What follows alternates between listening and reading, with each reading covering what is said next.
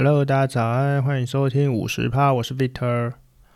话说，我前几天一个不小心又肠胃炎了。哎，我是不是曾经有在节目上说过我有肠，就是肠胃炎啊？也就是说，我在这短短的几个月之内，又再一次感受到每天只能吃白吐司跟稀饭的酸楚感呢、啊。哎，其实不知道为什么，每当我吃下那口白吐司，我都默默的流下了男儿泪。我到底招谁惹谁呀？我，哎，是不是很奇怪？上一次我肠胃炎感觉比较像是食物中毒，或者是食物不新鲜之类的。毕竟跟我一起吃饭的人，他也有反应嘛，那就那就很公平嘛，是店家的问题。这一次就奇怪了，整桌八个人一起吃饭，回家只有我中标是怎样？这不公平啊！哎，老天爷为什么只针对我啊？这样不行啊！诶，最尴尬的是吼，这一次我那肠胃炎第一天，我整个那个肠胃胀气胀到一个，你知道上也吐不出来，下也拉不出来，诶，完完全全把你撑在你的胃里、肠子，然后就气这样子快要爆炸，快要爆炸，快要爆炸这样。那我内心真的有一种，哦，我已经怀胎九月，我真的要生了，要生了，我真的肚皮快要撑破。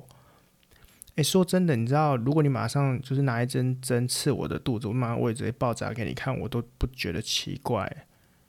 你们知道那个孕妇睡觉的时候不是要抱那什么海马抱枕吗？对不对？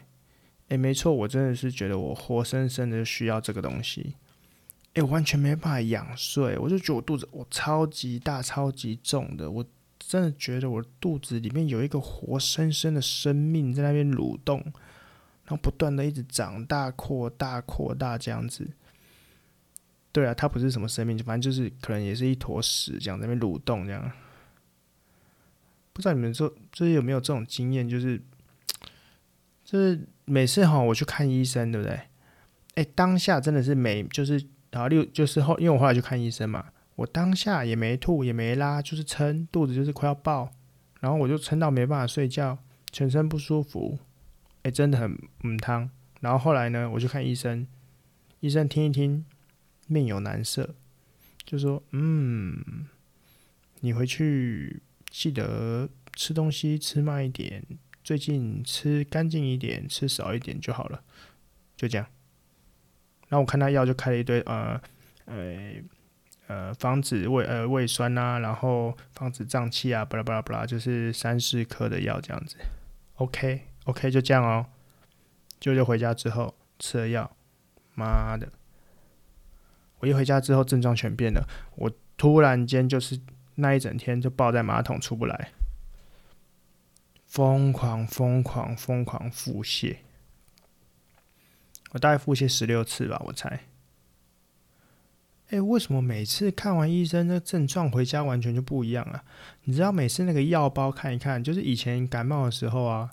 然后就医生问你说：“哎，你有流鼻涕吗？鼻涕现在是黄的吗？”呃，没有哦。那有没有痰啊？有没有脓啊？这样子没有哦。你让你有没有咳嗽吗？哎，也还好。哦，都没有。OK，那就开一些呃呃发烧的啊，那个退烧药啊什么的。OK，回家之后，妈的鼻涕狂流，狂咳，咳不停。那就看默默的看着你那包药包上面的疗效，哇，都没有你要的。你那就这一次就是开了一堆。消胀气药之后，我就就跟马桶度过一整天啦。哎，不过这一次我真的发现一个惊人的秘密，就是哈，你知道，就是我昨天整个拉拉到半夜，终于应该是终于啊，把所有身体上所有多余的废物都已经排出了，终于可以去睡个觉了，这样子。然后隔天，因为隔天早上起来的时候，我已经。去挑战一下，发现已经完全上不出任何东西了。然后我就跑到体重机上，哇塞，少了两公斤呢！所以这是不是证明了一件事情？就是呢，我的身上平常居然随时都有两公斤的大便。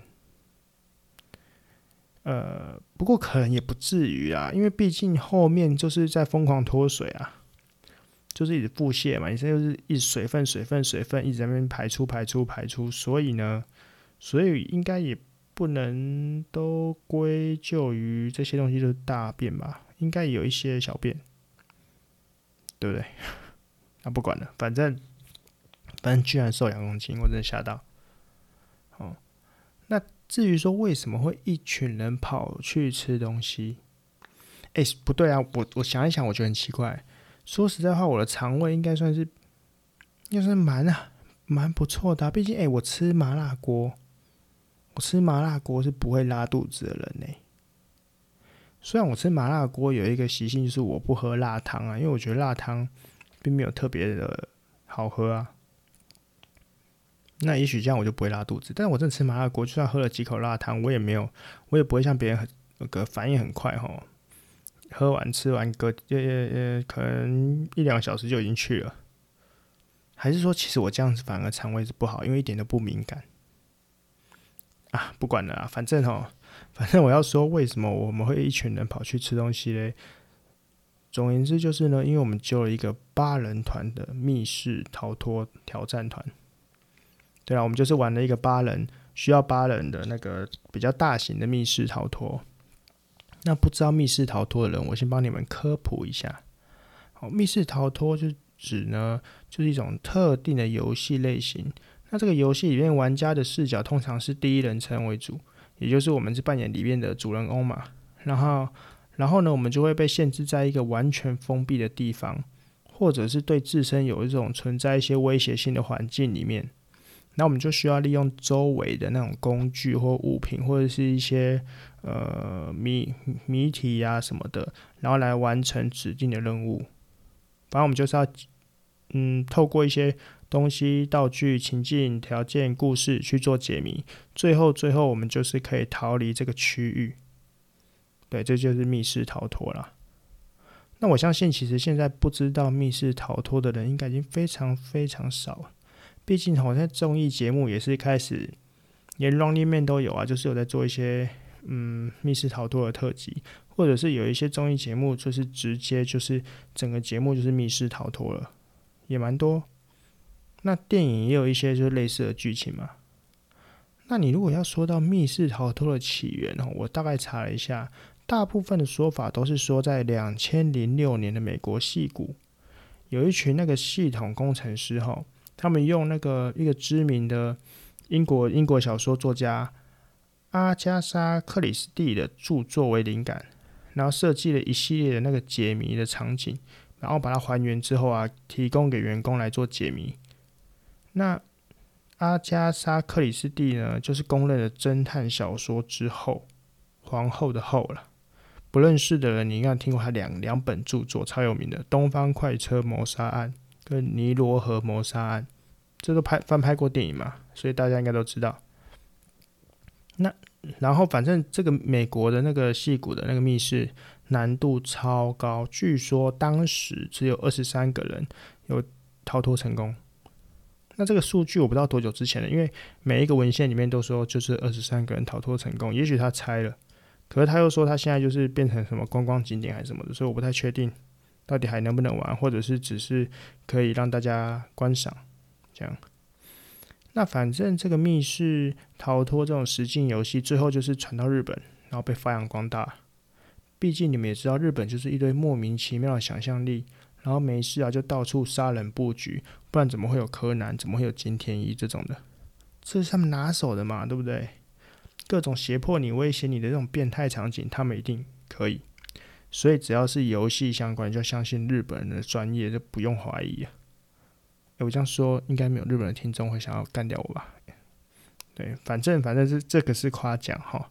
好，然后还有其他几个说法啊，就是说有一个是说，密室逃脱是源自于最早一个密室逃脱的电脑游戏。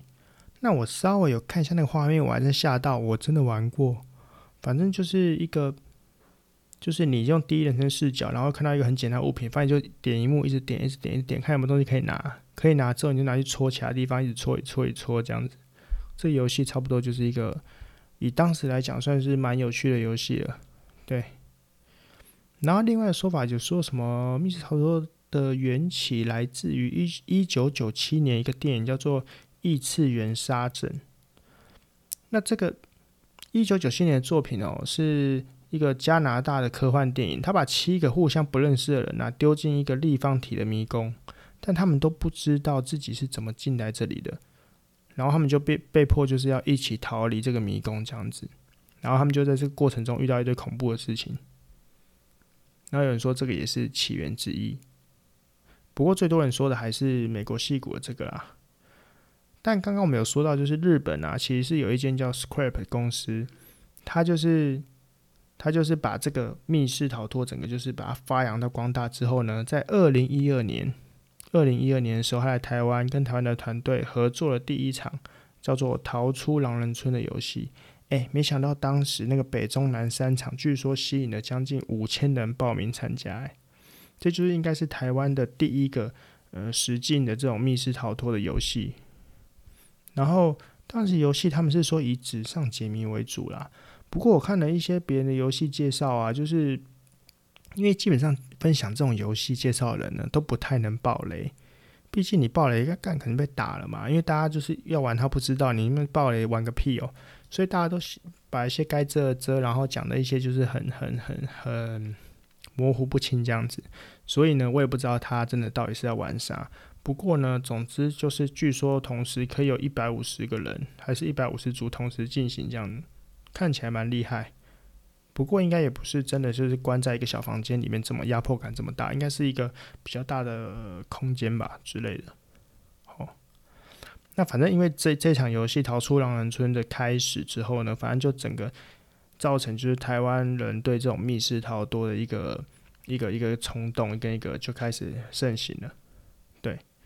那现在大部分的密室，就像我说的，就是他就把你关在一个小空间，然后让你想办法，就是找谜底啊，找解答，这样逃出来啊。对，那不过通常，因为如果你把你丢进去说好，你现在准备逃出来了，那我相信应该也应该应该被干爆了，所以所以通常还会给你一个一点点剧情或者是一些故事，让你可以带入角色。那通常这个故事或者是角色都稍微真的有一点，嗯，稍微有点中二。不过我觉得我们要抱着一个我们是一种演戏的心态，就是既然我们来玩了，就要投入嘛。所以你可能被带入成自己是侦探，自己是自己是拯救世界的这最后一一点希望，这种都要合理的接受，好吗？这样才会好玩嘛，是不是？好，那所以如果你不行。没办法融入的话呢，拜托你也可以带一些有热血一点的朋友进去，这样会让整个过程比较有趣一点。不然我相信应该会蛮干的。对，那那个平均的票价哈，我有大概看过，目前的票价台湾的都落在四百五到七百元之间。有人是说了，因为最早的第一第一场游戏差不多。呃，日本游戏就是定在那个四百五还是五百块左右之后呢，导致大家就是合理的落在这个价钱了。其实有一些业者也觉得不太合理，不过因为定太贵，基本上没人进来嘛，所以最后最后大家统一售价就是差不多两场电影票的钱啊。但游戏时间差不多是看半场到一场电影左右，就通常都会落在四呃四十到八十分钟。我说四十到八十分钟。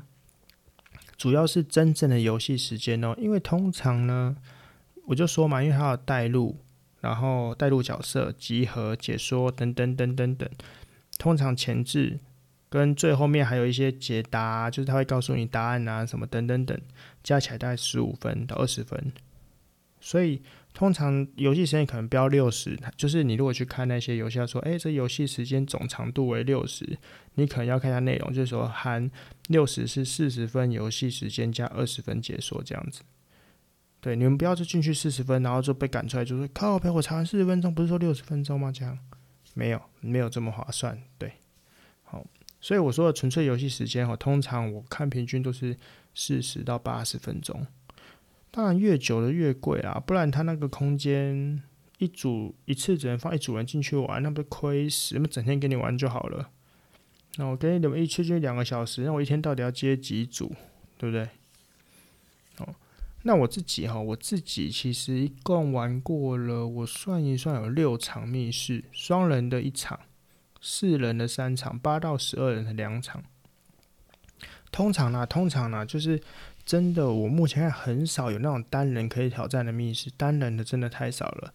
主要的原因，我猜想也是，说实在话，那个老板真的亏死，一个空间让你一个人进去，然后你进去之后呢，还有一个小天使，妈还跟你干瞪眼，一对一，不是更尴尬，又不是情侣谈恋爱，对不对？所以双人的。是有，可是我觉得不多，主要为主都是以四人左右为一个基础。通常游戏都是差不多四到六人，或六到八人，或八到十二人这种这种等级的分的分布。那我个人是推荐说，如果你朋友真的够多，我建议你直接凑到八人以上，直接冲大团，因为通常大团它的场景、它的道具跟它的机关都会蛮充足的。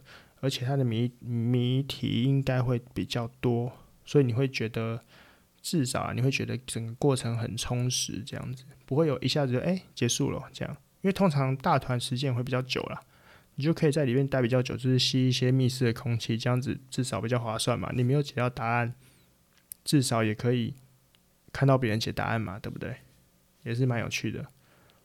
好，然后。我记得我好几年前好像最先其实是玩那个绝玩笑实验室的绝，当时绝我记得好像是所有密室算是算是巅峰的作品了。现在我是不知道啦，不过因为很久很多年前玩的，那我结论就是真的好玩。但有发现就是你一次玩这种很很就是那种很十二人的场次，这种真的是有好处跟坏处。好处就是，因为那时候找很多第一次玩的来，就很多人玩了一次他就入坑了，就觉得说哇，密室逃脱真的这么好玩哦，这样。但坏处就是一堆人就退坑了，他说啊，反正好像已经此生无憾了这样子，我们已经玩过这世界上台湾最好玩的密室逃脱了，所以我就不想再玩其他的了。那不然就是吓到，就是说天哪，不是说玩密室只有动脑吗？这个怎么玩得这么累？然后一些不爱运动的人就呃呃，我不要玩了，密室好可怕哦，这样。那就就刚好觉好像是对觉这个场地比较特殊，它有一点点需要一些体力的体力的的的的游戏场景这样子。那我个人是推荐哦，如果你通常看到那种密室的限制人数啊，不要把人数加到上限。就例如说绝是呃，可能它是呃六到十二人都可以，不要一次抽到十二人。通常我会建议就是它的下限，如果你比较想要充实一点，你可以下限再加两个人左右。比如说八个人，或是九个人这样子，这样会比较好一点。你如果抽到十、十一、十二，其实有时候哈，那个你会很多人就是会混在一起，就是可能真的解谜的会只有两三个，那旁边会有两三个在那边，就是互相在帮忙看而已。对。那除非你是遇到像我这一种了，我哈就比较像是那种就是喜欢单纯去享受这个氛围的。大部分呢，我就在旁边看大家解谜，这样互动就可以了。不然还是，不然我觉得会有人说空虚很可怜啊，那我不如就空虚的角色就让我来当好了。诶，我绝对不是因为没办法解才在旁边看哦。当真正需要我解的时候，我还是会出一点意见的。但我觉得大家解谜的过程很有趣，我只是喜欢做一个观察者的角度。哈，那如果人数真的少哈，我其实真的是不太建议是双人去挑战密室，因为双人挑战密室真的有个缺点。就是只要你两个人啊，一起陷入那种死胡同，差不多就狙了。我记得我那时候两个人，我是去玩那个莎士比亚的邀请，诶，他也是非常多人推荐的一个密室。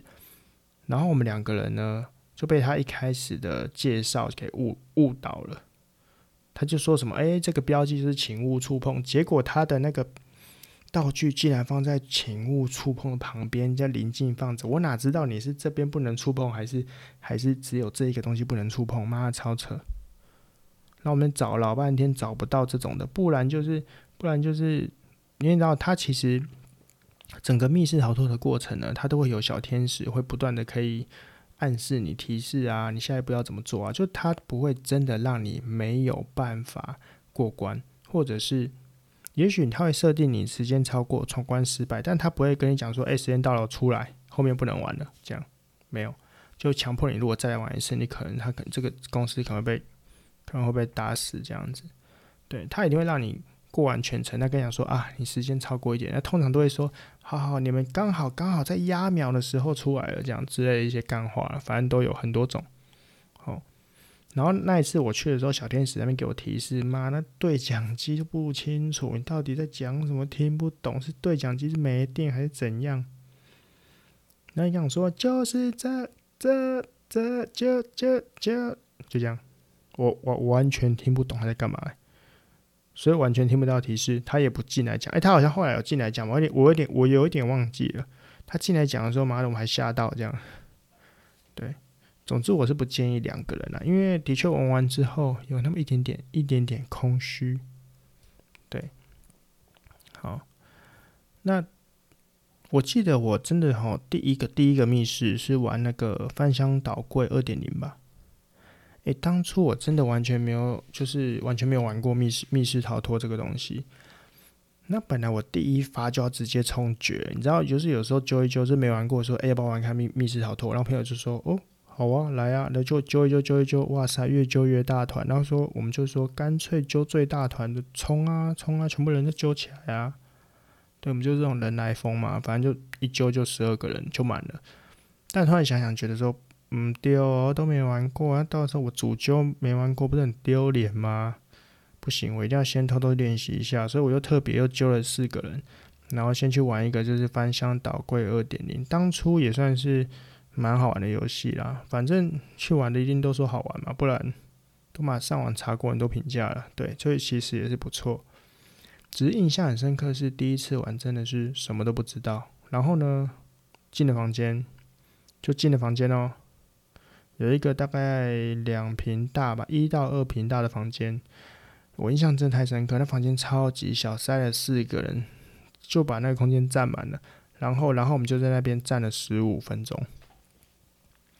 妈，超级崩溃！我真的什么都找不到什么提示，就是应该是说完全搞不懂他要我们找什么提示。那你知道他会有一些很奇怪的东西误导你吗？然后就找到后来有点自我怀疑，就是天哪，我是我们是不是那种史上最丢脸？才刚开始，刚第一个房间就卡了十五分钟，诶，诶，我们真的差点连那个墙上的污垢都要开始分析起来，你知道吗？哦，不过后来我。对啊，我们是问那个关主说：“请问一下，大家第一关都卡多久了？”他们说：“哦，差不多，差不多。”我想说，最好是差不多。你跟我讲差很多，该死的哦！不会早点给我提示是不是？那我这么丢脸。好了，不过我后来觉得，就是最佳的游戏体验人数应该还是六个人啊，因为我觉得六个人你可以玩到六到八人的场，然后你游戏时间差不多会控在六十分钟左右。我觉得六十分钟差不多，以一个密室逃脱来说，应该算是算是好玩的，也玩的算是会蛮充实的这样子。对，反正它时间越多，谜题就越多，然后也越有趣。嗯，所以六个人应该很不错。虽然我从来没有凑过六个人啊，毕竟每一次说凑六个人，然后内心就会说，还是我再找两个人，这样可以玩那个更大一点的，是不是不错？这样子凑一凑，每次都超过。反正我自己觉得哈，密室逃脱真的超好玩，那我超推荐给大家。我有一阵子就是看到人，我就推荐他说：“诶、你们玩密室，我想密室逃脱超好玩的，超动脑，超烧脑的。”但我最近看到一个真的超猛的，好像是四月二十四、二十，诶，没有，四月二十五、二十六吗？还是什么时候？在新庄体育馆有个梦游王国制作的，叫做《失踪报道》。那梦游王国最有名的就是他好像做那个笼中鸟啊，听说是台湾台北必玩 top top 三。那他们的红衣小女孩也蛮有名的，反正就是听说也是蛮猛的这样子，这种恐怖类型游戏吧。可惜我的伙伴一直抗一抗拒一切关于恐怖因素的密室逃脱，所以我可能就无缘了。但这个失踪报道是我目前看过，嗯，应该是最大型的真人丧尸逃脱吧。诶，六个人一组，据说就是一定要满人，然后一组要一万五千元。网络上订好像是一万一千九百四啊，就是一个人要一千九百九。哦，但是我必须说，如果五千坪，那我看了一些，就是有早鸟，早鸟就是那种试玩场去玩的，听说里面有演员跟丧尸可以互动，好像真的有一些那个僵尸会跑来追你那种，还什么的。反正整总游戏时间一百四十分钟，这一百四应感觉上是不含解说，就是直接把你丢进去这样子，就是感觉很超值诶。哎，你想想看，你看一台，你看一场舞台剧就超过两千多块了，对不对？那你玩这游戏才一千九百九，应该还好吧？那一共好像也才六十六场，不过我不太确定，它六十六场的意思是说只有六十六组，还是说每一场里面可能我记得可以放入八组，最多八组还是什么的？毕竟你人多，其实也不够可怕，就人比丧尸还多，这样这样不是很奇怪？但我目前看起来好像真的没剩下几场了，就剩下礼拜天的早上几场吧。对，所以如果有兴趣挑战的人，或者真的有想要去玩的人，玩玩可以。到时候跟我说一下心得。那如果有人想要揪我，你们缺一个人可以揪我的话，我也可以考虑一下啦哈。好啦，以上就是我个人就是对密室逃脱的心得，完全没有夜配。嗯，想哭啊，好想要夜配啊。好，大家晚安，我们明天见啦，拜拜。